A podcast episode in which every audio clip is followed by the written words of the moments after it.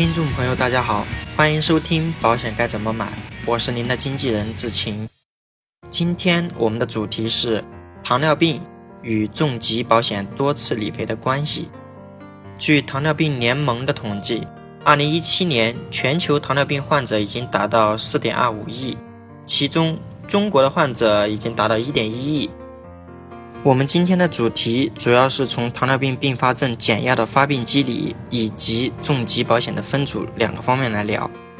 关注我的微信公众号后回复“糖尿病”即可查看图文版信息。如果糖在血液中的含量高，糖分子堆积就很容易导致血管堵塞，当然，细的血管就首当其冲了。一点一，视力受损，视网膜下的毛细血管是很多的。血管被堵之后，视神经会萎缩，那么视力就会下降，随之而来的就是视力严重受损、视网膜晚期增生性病变、单眼失明，甚至于双眼失明。一点二，肾功能障碍，肾小管周围的毛细血管也是很丰富的，如果出现堵塞，肾自然会出现故障，毛细血管一旦堵塞，代谢的垃圾就排不出去。那一个不留神，慢性肾功能障碍和终末期肾病就出现了。一点三是心肌梗塞，心脏可是我们的动力来源啊，其中供给心脏自身养分的冠状动脉一旦堵塞了，那就会出现心梗。一点四就是脑中风，如果把大脑的血管堵了，那就有可能就是脑溢血、脑梗塞，这就是脑中风啊。那个时候我们的生活很有可能就不能自理了。一点五是。下肢坏死，如果下肢的循环血管被堵，很有可能导致下肢坏死。病情轻的时候，有可能是需要把脚趾进行切除；严重的时候，可能需要截肢的。以上五种就是我们比较常见的糖尿病并发症。那这些并发症与重疾保险有什么关联呢？第二点就看看重疾保险的分组。随着保险市场的发展，曾几何时的重疾保险已经做出了进一步的升级。目前市场上重疾多次理赔的保险有病种分组和不分组两种。这里我们所说的重疾多次理赔，绝大多数情况下并不是说能够赔几次的问题，而是不幸出现重疾之后还能不能有重疾保障的问题。在面对糖尿病的时候，还是有可能出现一种以及以上的并发症的，所以重疾保险多次理赔还是很有可能的。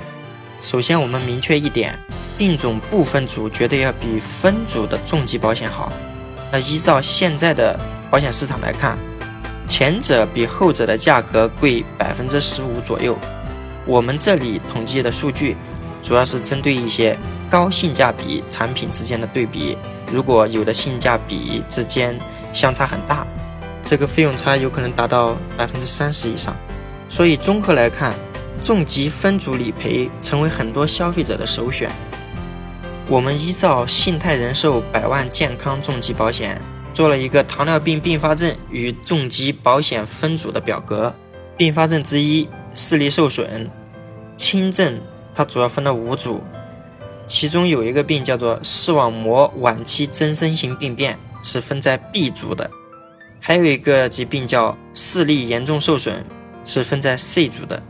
另外还有一个轻症单眼视力丧失是分在 C 组的，视力受损的重疾那就是双目失明了，在重疾的五组分组当中分在 C 组。并发症之二是肾功能障碍，肾功能障碍的轻症就是慢性肾功能衰竭，在轻症当中是属于 A 组的。肾功能障碍的重疾就是中末期肾病，在重疾的分组当中属于 C 组。并发症之三就是心肌梗塞，在轻症疾病当中有一个不典型心梗，是轻症分组的 B 组；在重疾分组中有一个急性心肌梗塞，是分在 B 组的。并发症之四是脑中风，轻微脑中风是属于轻症疾病的，它分在 D 组；脑中风后遗症是属于重疾的，分在 D 组。并发症之五叫截肢。糖尿病导致的脚趾切除属于轻症，在 B 组；一个肢体缺失属于轻症，在 C 组。那么多个肢体缺失就属于重大疾病了，它在重疾的分组是分在 C 组的。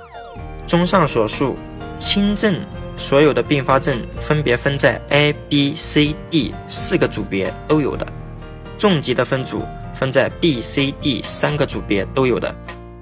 根据上面的所说的表格可以看出，同种疾病导致两种并发症，还是很有可能进行重疾与轻症之间，或者重疾与重疾之间，或者是轻症和轻症之间的多次理赔的。当然，癌症是在重大疾病保险理赔当中理赔率极高的一种。只要癌症能够单独分组，那想必在病种进行分组的重疾保险产品当中是极好的了。好，本期的节目到此结束。如果您想找一位财务上的经纪人，志勤可以为您的家庭财务出谋划策。关注“保险该怎么买”创始号，更多有用资讯等着您。